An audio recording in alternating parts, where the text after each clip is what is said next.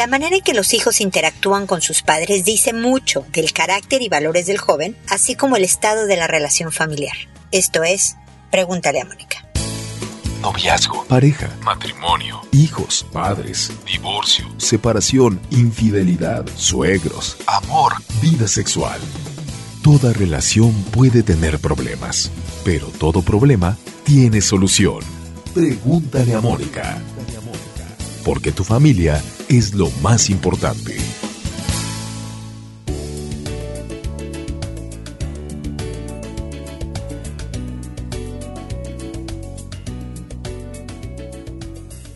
Bienvenidos amigos una vez más a Pregúntale a Mónica. Soy Mónica Bulnes de Lara, como siempre feliz de encontrarme con ustedes en este espacio en el que les cuento algo extraño.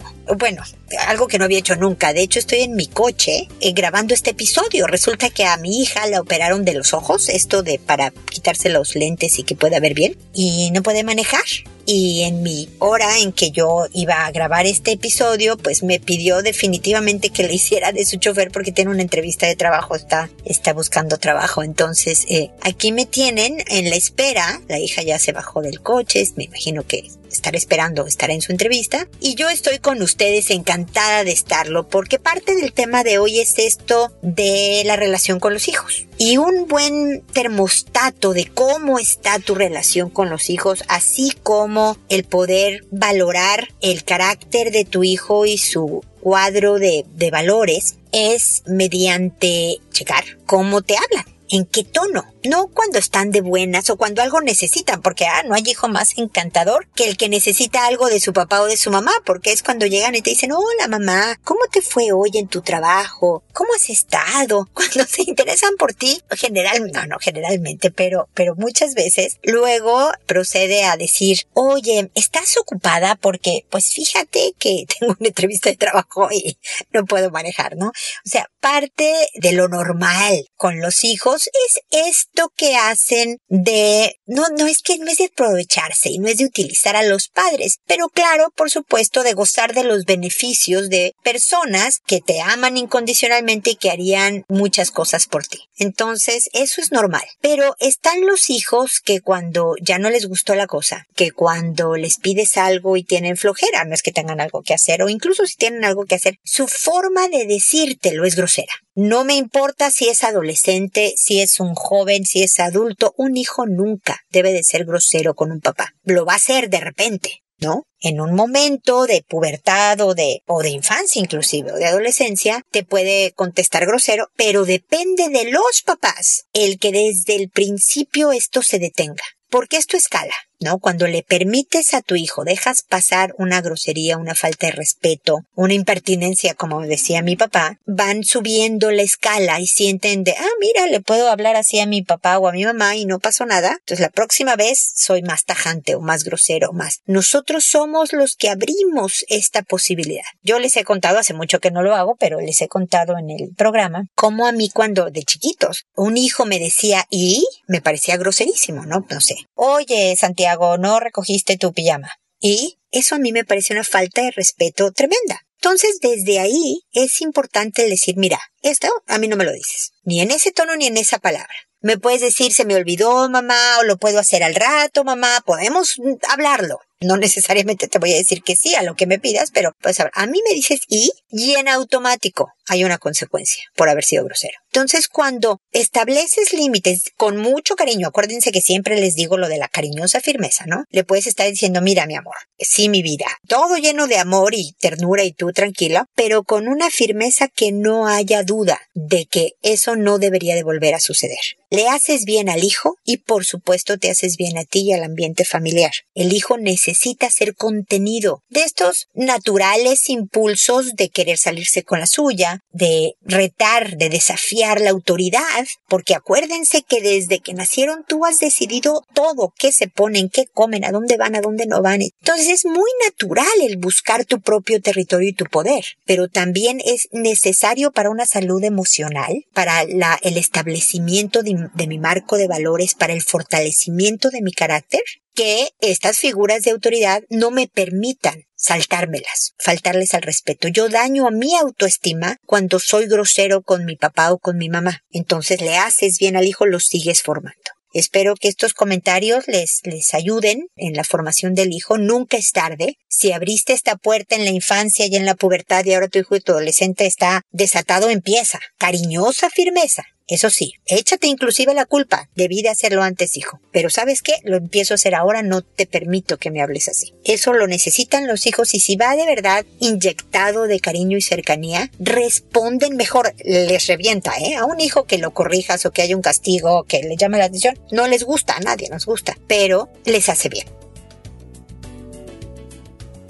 Cualquier cosa sobre este tema o algo similar, ya saben, pueden contactarme en mi página www.preguntaleamónica.com. Recuerden que ahí está, envíame tu pregunta para sus consultas y también el contáctanos por si alguien quiere una conferencia para su empresa o institución educativa o fundación o si quieren terapia online, por ejemplo, para las gentes que viven en regiones, aquí en Chile, yo vivo en Santiago de Chile o en otros países. De hecho, tengo pacientes de otros países que atiendo con muchísimo gusto eh, a nivel online Así que, pero ese es el otro botón, el de contáctanos. Y también ahí están cómo adquirir los libros que he escrito para ustedes, artículos que he escrito para diferentes publicaciones que les pueden ayudar en el mejoramiento de sus relaciones interpersonales en general, en el trabajo, en la familia, con la pareja. Y también ideas de mejoramiento personal de vida, ¿no? Que es de lo que trata Pregúntale a Mónica, así que visítela. Síganme en redes sociales, estoy en Instagram, en Twitter, en, en YouTube, con videos, en, en Pinterest, en, muchas redes sociales. Allí estamos para que nos sigan. Y ahora me voy a lo que es el programa, responder a sus consultas, que como lo saben, lo hago por orden de llegada, que me tardo, que me tardo alrededor de un mes. Tristemente por el fallecimiento de mi mamá a principios de año me, he retrasado un poco en estas respuestas, pero estoy haciendo lo posible por acortar los tiempos de espera al mes que, que siempre les digo que me toma, pero siempre contesto. Yo sé que ustedes resuelven o atienden el asunto del que me consultan por cuestiones de tiempo, pero yo espero llegar con comentarios, ideas, estrategias que ayuden a mejorar el manejo de esa situación y finalmente pues les sea útil el haberme consultado. Siempre contesto a todo mundo, le cambio el nombre para que sea absolutamente anónima la consulta. Saco los nombres de internet y voy por orden alfabético y también le cambio el nombre a los personajes, familiares, amigos, compañeros de trabajo que me ponen en su mensaje de tal manera que nadie puede identificar de quién estoy hablando, a pesar de que es un programa internacional y es muy difícil que sepan quién me escribe cuando se escucha y me escriben y me escuchan afortunadamente eh, y por lo cual estoy muy agradecida en muchas partes del mundo. Y el día de hoy empiezo con Melody, que me dice, tengo poco tiempo que noto que mi hijo no quiere ir a clases. Me pone cualquier pequeño pretexto. Yo le pregunto por qué, que me diga la verdad. Hace días me dijo que nadie quiere jugar con él. Aún así lo llevé y noté que le costó acoplarse. Le dije ese mismo día a mi esposo y me dice que es por flojera. Le dije que si no supiera que en verdad es flojo, para mí sería un foco rojo. Hasta el día de ayer que a la salida iba platicando con él hasta que en un silencio aprovecha y me comenta. Mamá, ¿verdad que los niños no deben de jugar a los novios? Le contesté, no corazón, ¿por qué? Es que Nora y Osvaldo están jugando a los esposos en la camita. Pero dime cómo estaban jugando. Pues Nora estaba arriba de Osvaldo y le dio un beso. Batallé para que me dijera en dónde, solo me señaló los labios. Le pregunté qué estaba haciendo él y me dijo, solo los vi y me puse a jugar. ¿Y con quién estabas jugando? Con Pablo. ¿A qué? A las espadas. Terminó esa plática, le dije que él tenía razón en lo que me dijo que no se debe de jugar así, y me dice, no mamá, cuando ya esté grande. Despuésito me dijo que unas nenas lo trataban mal, que lo pateaban y lo pellizcaban. Le pregunté quién es y si le avisaba a la maestra cuando le hacen eso. Me dijo quién es y que no le avisaba a la maestra porque ella lo regañaba cuando le decía. Le dije que hablaría con la maestra y me dijo que sí. Volviendo un poco a lo de Nora, esa niña él antes me había dicho que le gustaba porque mi cuñada le preguntó a modo de carrilla. Después me dijo que Nora le había pedido que fueran amigos. Ya después me dijo que Nora ya no quiso que fuera su amigo porque prefirió Osvaldo. Me inquieta pensar que la nena ya lo haya invitado a jugar así. Son muchas cositas que me hacen pensar un tanto mal sobre la estadía de mi pequeño en el kinder.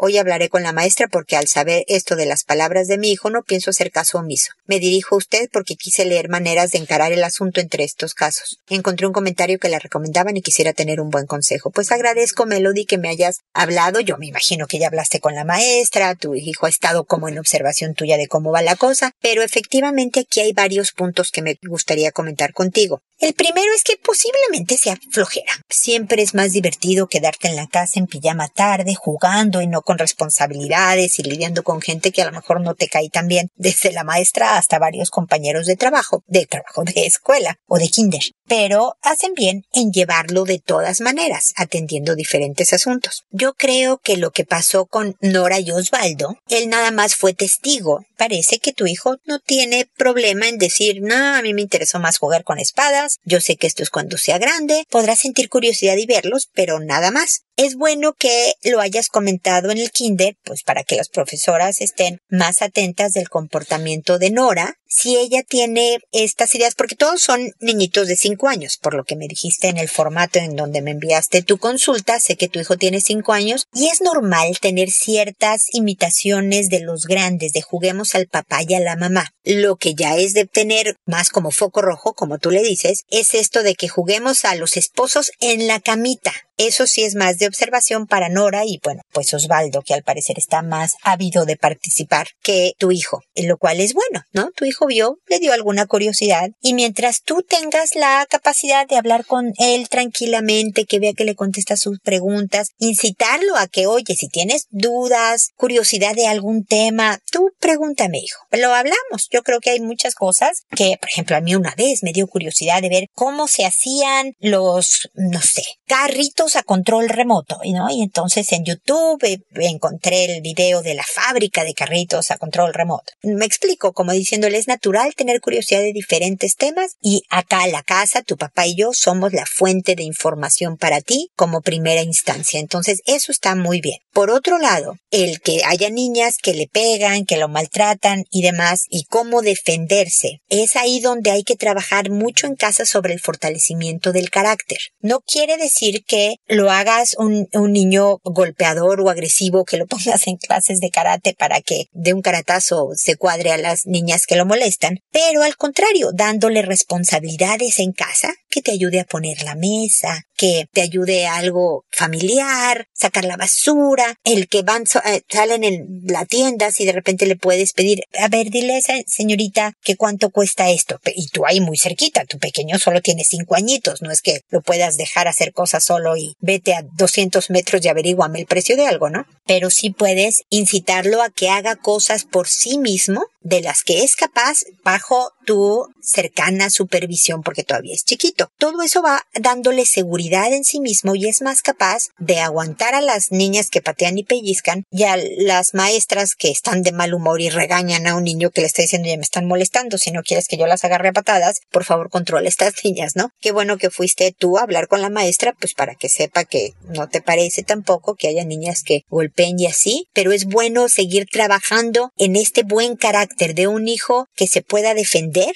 pero al mismo tiempo sea respetuoso, que sepa cuidarse, el autocuidado, incluso con el tema de abuso sexual es importante, pero también que sepa cuidar y respetar a los demás, ¿no? Espero de todas maneras, Nora, que digo, Nora era tu hija, Melody, que sigamos, ni siquiera era tu hija, era la compañerita con intenciones de tener novio. Melody, espero que sigamos en contacto para cualquier cosa. Rosa, por otro lado, me dice, hola, buenas. Tengo dos hijos, uno de 11 y otro de 5 años. Pasó que fui a hacer unas compras y los niños se quedaron en la casa solos. Y cuando volví, mi hijo pequeño me dice que su hermano le puso el pene en su trasero. Yo quedé en shock y le pregunté al mayor y él solo se puso a llorar y decir que no sabía por qué lo había hecho. Mi consulta es si él pudo haber sufrido algún abuso sexual o algo parecido. Él me dice que no le han hecho nada, pero él quiere dormir conmigo, no le gusta la oscuridad. Es muy sensible. Ellos son hijos de distinto papá y mi hijo mayor nunca se dio con el papá del más pequeño. Él me dice que lo odia, que debería dejarlo, que él le pega. Espero su respuesta. Gracias. Ok, Rosa, aquí hay definitivamente varios puntos importantes. Primero, cada vez que ocurra una situación en donde hay un tema sexual, es bueno ir a checar con el pediatra al pequeño para ver si no hubo una penetración, por ejemplo, que hubiera podido lastimar el, el, ano de tu hijito pequeño, que creo que este no es el caso, pero lo digo para muchos papás que tienen diferentes situaciones en casa o en colegio o en donde sea de, de abuso. Siempre chequen con el doctor que físicamente esté bien el abusado, ¿ok? Aquí hay que trabajar con los dos niños. Con el de 11, la mejor señal fue que se puso a llorar inmediatamente. Él supo que estaba haciendo mal, que se dejó llevar por un impulso. Está en la pubertad, hay que decirle, hay muchos impulsos sexuales. Pasan estas cosas, pero tienes que detenerlas, porque esto es un abuso sexual, es un delito. Te causa daño físico, espiritual, emocional, psicológico a ti y a tu hermano. Y no se hace ni con un hermano ni con nadie. El abuso sexual es un delito. Entonces, el que llores, hijo, me indica que sabías que estabas haciendo mal y eso es muy bueno, que supieras que estaba. Eso quiere decir que tienes conciencia y que la próxima vez vas a estar más fuerte para detener este impulso, para lo vas a poder volver a sentir, la curiosidad, el tener ganas de excitarte físicamente, pero ya sabrás tú si vienes a donde estoy yo o algún otro adulto para calmar estos ánimos o vas y peloteas fuertemente una pelota para que quemar esa energía, subes y bajas escaleras, a ver qué haces, pero me explicó una especie de felicitación por esa conciencia, pero una muy firme claridad de que no puede volver a ocurrir, porque las consecuencias son nefastas a nivel personal, a nivel familiar, a nivel legal inclusive. ¿Ok? Entonces, ese punto es bien importante. Con el pequeño, sobre todo si ves que no pasó a mayores, el decirle de todas maneras fue una falta de respeto para tu cuerpo, hijito de cinco años, tienes que, que avisar, que bueno, porque el pequeño te avisó, felicítalo por esa denuncia. Eso también hay que reforzarlo para que sepa que debe de avisar cuando le pase o vea que pasan a otras personas abusos de cualquier tipo, ¿no? Injusticias de cualquier tipo, pero hablarle firmemente también del cuidado y respeto del cuerpo propio y del cuerpo de los demás. Entonces es trabajar un poco con los dos después de esto que sucedió. Por otro lado está el tema de tu hijo mayor con el papá de tu hijo menor, que parece ser por los datos que me pusiste en tu formato de consulta, que está en la casa, que es como una especie de padrastro para tu hijo, pero no hay una buena relación. Eso sí, ojalá puedan trabajarlo con un especialista. Es muy malo que él sienta que odia a su pareja. Ojalá no sea cierto esto de que él le pega, pero sí le pega, si es un punto importante, un foco rojo, que no debe de suceder. No tiene tu pareja por qué pegarle a nadie, ni a su propio hijo ni al ajeno. No es la manera de, de hacer disciplina. La disciplina se logra muy efectivamente con cariñosa firmeza. Nosotros sabemos lo que le encanta hacer o tener a nuestros hijos y lo tenemos en nuestro control, esto de poder llevarlo a casa de amigos o darle el permiso de ir con amigos o que vengan amigos o que pueda jugar con un videojuego o con su celular o no, de acuerdo a su comportamiento. Y esos son castigos súper efectivos, más que los golpes. Los golpes y más de un padrastro causan resentimiento y por supuesto mucho menos control de impulsos. La rabia, el quererme un poco vengar con el mundo porque mira lo que me están haciendo, es un muy mal consejero a la hora de actuar y tu hijo necesita estar en paz. Y veo que si lo odia y dice que tú deberías dejar a tu pareja y todo esto, él no está en paz. Y esta relación padrastro-hijo debe de trabajarse, no para que se vuelvan los mejores amigos, pero para que sea una relación más tranquila, una mejor relación, sobre todo porque espero que si este es el papá de tu hijo pequeño, pues sí ya haya estabilidad y se queden juntos siempre y cuando este segundo papá sea un buen hombre y no alguien agresivo y violento. Eso es bien, bien importante, Rosa. Todas maneras, espero que sigamos en contacto para darle continuidad a todo esto que pasó y ver si ya las cosas están más tranquilas. Luego Sixta me dice, hola, es una pregunta muy corta. Lo que pasa es que a mi hija de siete años le dan ganas de hacer chichi, o sea, pipí, me imagino, e incluso se ha orinado cuando ve que una pareja se besa, ya sea por televisión o mirando de cerca a las personas que se besan. Mira, Sixta, no es común, no le pasa a todos los niños, por supuesto, pero no es raro tampoco. No, o sea, es normal dentro de lo que pasa en toda esta gama de diferentes personalidades que existen en el mundo. Resulta que tu hija seguramente es alguien muy empático y sensible para todo, para el dolor humano, para la alegría, para el arte, para la belleza, la música, es alguien sensible. A lo mejor sea alguien muy creativo o artística cuando sea grande, a lo mejor, no sé, esté en una agencia de publicidad o de plano pinte, cante, baile, no sé. Y tú la gente que es tan sensible, tan de piel, se emociona cuando ve escenas que implique cualquier emoción. A lo mejor puede ver, no sé, el Rey León y llorar amargamente en la escena donde el papá del Rey León se muere. Espero no haberle arruinado a la gente que no ha visto el Rey León, aunque tenga veintitantos años la película, esta escena, pero, pero cuando ve besos, se emociona físicamente también. Y como la parte, el sistema urinario está tan cerca del sistema genital, del aparato genital del cuerpo humano, pueden estimularse mutuamente. ¿Me explico? Em, el haber estimulado una parte del aparato genital al ver el beso, porque no somos de hule y nuestro cuerpo reacciona físicamente cuando vemos diferentes escenas. Tú puedes ver cosas que te den náusea, por ejemplo, o puedes ver a alguien atractivo y, bueno, no inmediatamente excitarte como si estuvieras con él o ella, pero sí sentir algo en el cuerpo como de elevación de temperatura, una sensación agradable, una atracción física. Es decir, nuestros ojos, nuestras emociones, nuestro cuerpo, estamos absolutamente interconectados. Por eso a mí me resulta difícil cuando alguien dice es solo físico.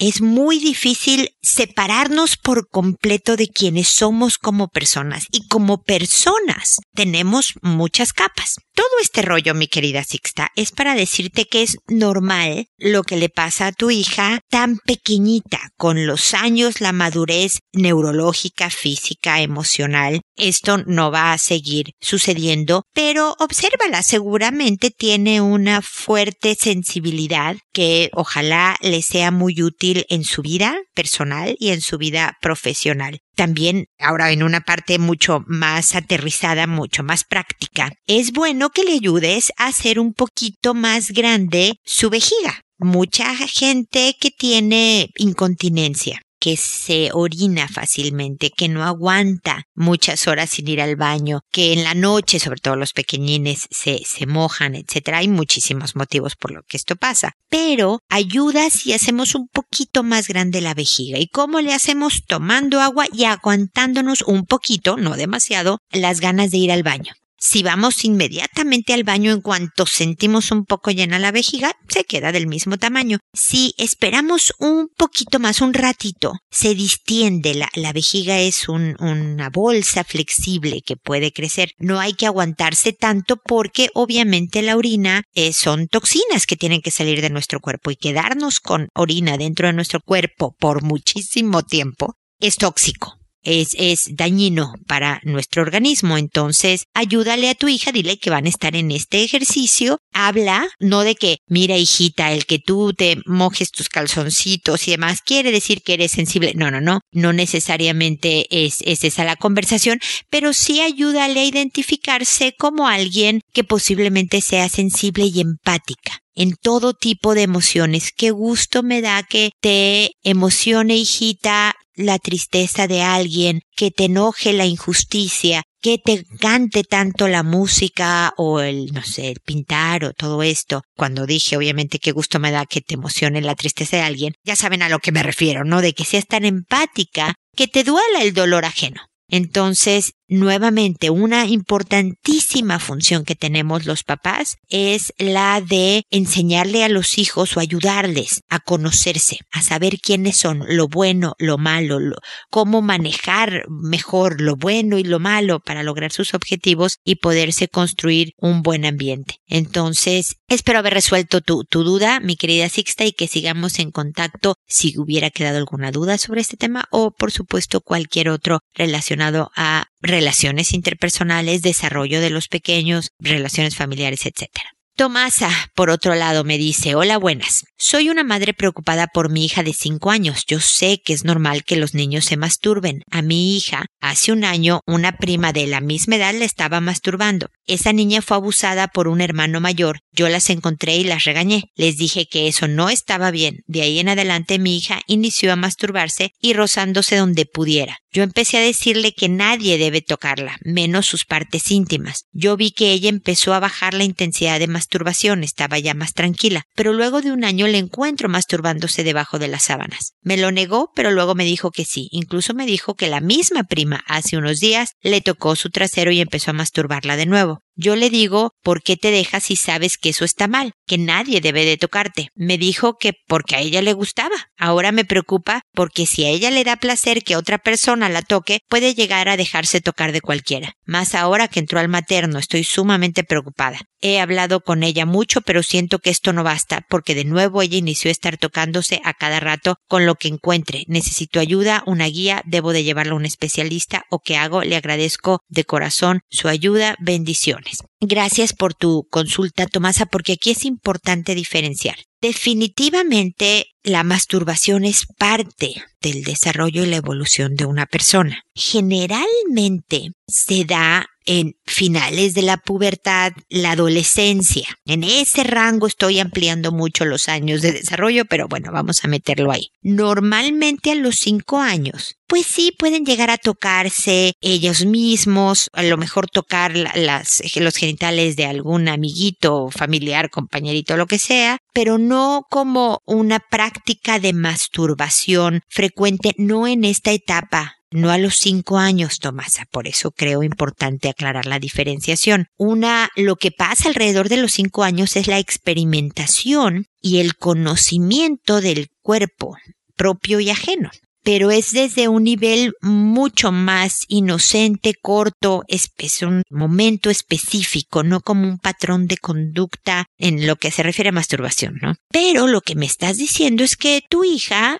pues había sido inducida a esta actividad, a esta conducta por una primita que había sido abusada por un hermano mayor. Es decir, ya aquí hubo una introducción a la conducta que no es la ideal, ¿no? Una prima le enseña algo que no era propio de la etapa, no era propio de la edad. Por lo tanto, tu hija presenta una conducta que, o sea, todos, la masturbación en general debe de ser también delimitada, incluso en la adolescencia donde es esperado y normal, porque un exceso de masturbación puede traer incluso problemas eh, fisiológicos, no solo emocionales, ¿no? Entonces, es normal y esperada, por supuesto, pero como todo, así como comer zanahorias en exceso es malo, bueno, cualquier cosa, hay hasta refranes, ¿no? Que dicen que todo exceso es malo. Bueno, efectivamente así es, pero el punto aquí es que tu hija tiene razón, es algo placentero. Entonces para ella es muy extraño que, pues qué raro, si yo la paso bien,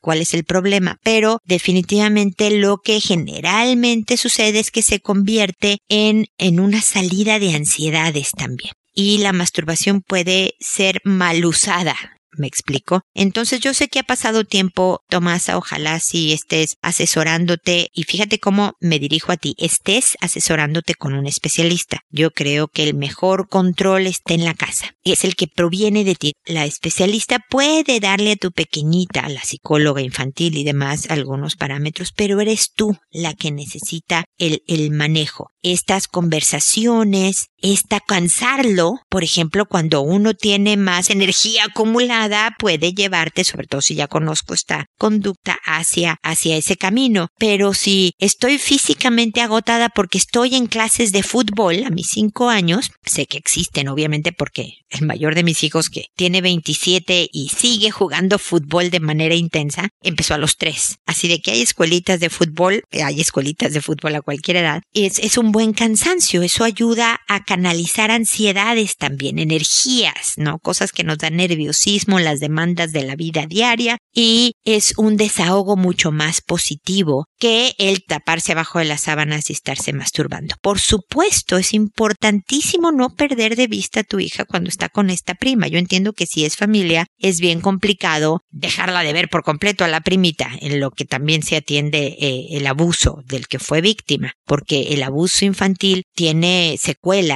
que duran décadas. Entonces, esta primita necesita ser atendida. Pero es familia y si se ven y todo, no pueden quedarse solas. Porque como viste que pasó, tu hija volvió a ser víctima de una masturbación por parte de su prima y retomó, digamos, una conducta que ya estaba bajando con ella pero tu cercanía, tu conversación, el decirle, pero en cortito, ¿eh? no largos rollos, ni mucho menos, ni cuestionamientos diarios de ¿qué pasó? ¿Y qué hiciste? ¿Y te portaste bien de lo que hablamos ayer? Y, no, no, no, en una manera lo más relajado posible. Yo sé que es un tema que puede tensar a cualquier papá, es normal, Tomasa. De la manera más tranquila posible, hablar del tema con tu hija, recomendarle otras salidas, darle incluso el que, a ver, si sientes en ese momento las ganas de masturbarte, hacer esto, vente conmigo y coloreamos, preparamos un, no sé, cocinamos algo a los, a los niños, estar con tiempo, que pasar tiempo con los papás en una actividad de, de dos o de tres, si es papá, mamá y hijo,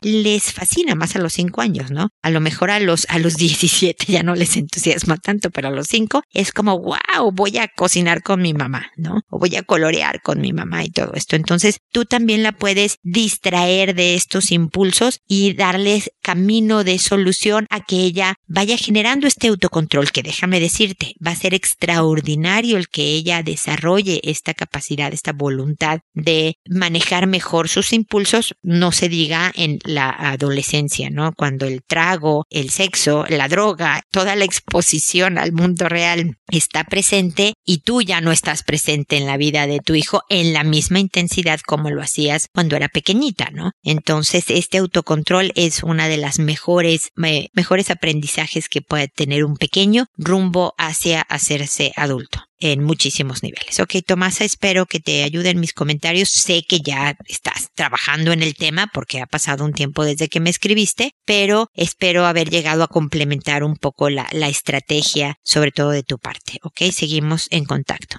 Uriel, por otro lado, me dice, Mónica, mira, hace cuatro meses murió mi papá. Me afectó mucho la muerte. Tuvo un accidente cerebral severo a los 74 años. Tanto me afectó que me dieron crisis de pánico. Hay veces que yo mismo puedo controlarme y otras no. Me dan ganas que me lleven al médico de urgencia. Tengo miedo que me dé algo al corazón o que me dé lo mismo de mi padre. Me he hecho examen electro y estoy bien, pero la angustia y temor y crisis siguen. Sé que es psicológico, pero a veces no puedo controlar esto. Saludos. Hola, Uriel. Lo, obviamente lo primero que tengo que decir es que lamento profundamente el que hayas perdido a tu papá. Si has oído episodios anteriores, tal vez no, eres un nuevo en Pregúntale a Mónica. Yo hace unos episodios comentaba cómo también mi mamá falleció en, en marzo de este año, estamos en abril, o sea, no, no ha cumplido dos meses mi, mi linda madre de fallecida. Entonces, sé lo que pega una, una muerte. Tú estás de duelo.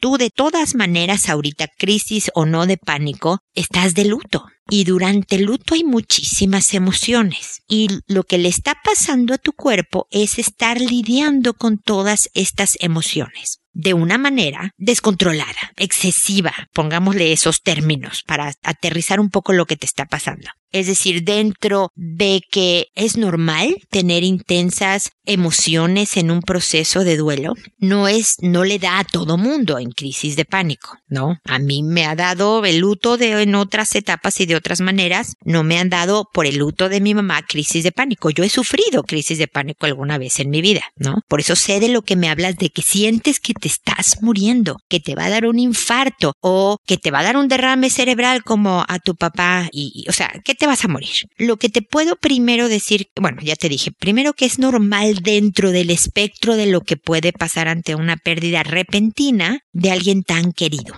Número dos, que no matan sientes que te mueres. Eso no le quita lo horrible de una crisis de pánico, pero no, no te matan, Uriel. Entonces es bien importante que cuando empieces a sentir los síntomas, te recuerdes, aunque lo sepa, dítelo, no sé si es el término correcto, para, pero en voz alta, esto no mata. Dilo nada más una vez porque tu cerebro lo va a procesar diferente si entra desde los oídos a que si sea un pensamiento. Si estás en público y no quieres verte medio ridículo, piénsalo, pero di, esto no mata. Confírmaselo a tu cerebro, a tu mente, a tus emociones.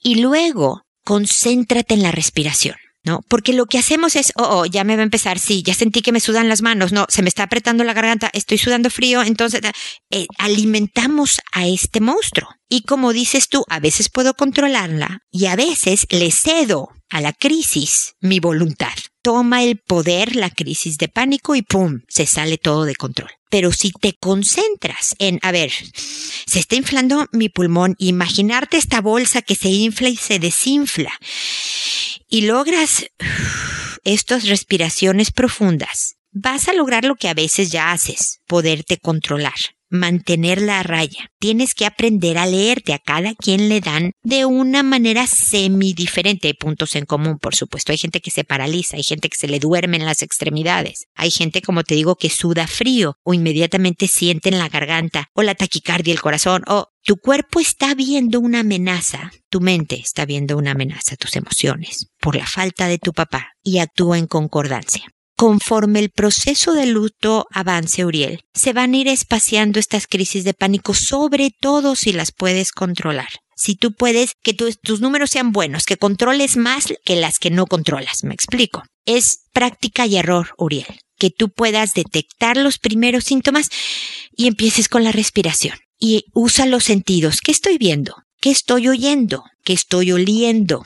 ¿Qué estoy sintiendo? La, la tela está eh, dura, está suave, lo que me puse hoy, que veo es de color azul, además hay arbolitos o no hay arbolitos. El concentrarte en tus sentidos, en lo que te rodea en ese momento, hace que no estés pensando en la crisis de pánico y en todos tus síntomas que nada más van a incrementar el miedo y hace que crezca esta crisis hacia lo que tú ya has experimentado. ¿Ok, Uriel? Reflexiona en lo que te digo, practica lo que te digo y ojalá estemos en contacto. Me encantaría que me volvieras a escribir diciéndome cómo vas. Lamento nuevamente el fallecimiento de tu papá y de verdad esto va a pasar y te vas a sentir mejor. Practícalo y espero que sigamos en contacto. Y también espero amigos que nos volvamos a encontrar en un episodio más de Pregúntale a Mónica. Recuerda, siempre decide ser amable. Hasta pronto.